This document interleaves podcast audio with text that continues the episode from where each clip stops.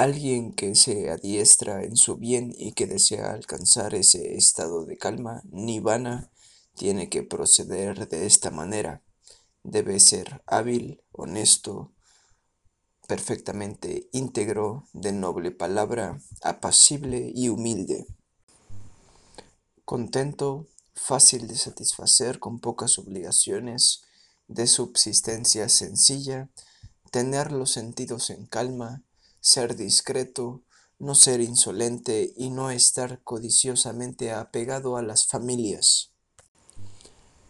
No debería perseguir ni en lo más mínimo lo que los sabios censuran, que todos los seres sean felices y se sientan seguros, que haya salud en sus corazones.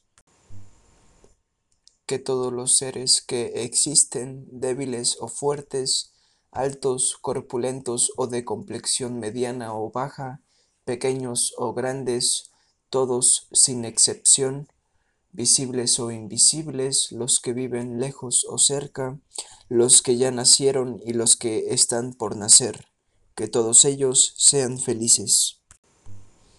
Que ninguno engañe a otro, que nadie desprecie a otra persona en ningún lugar, que nadie desee el daño de otro ser motivado por la ira o por la mala voluntad. Así como una madre protegería a su único hijo, aunque tuviera que arriesgar su vida, que así uno cultive un corazón sin límites, abierto a todos los seres. Que sus pensamientos de amor ilimitado impregnen el mundo arriba, abajo y a través, sin ningún obstáculo, sin odio y sin enemistad.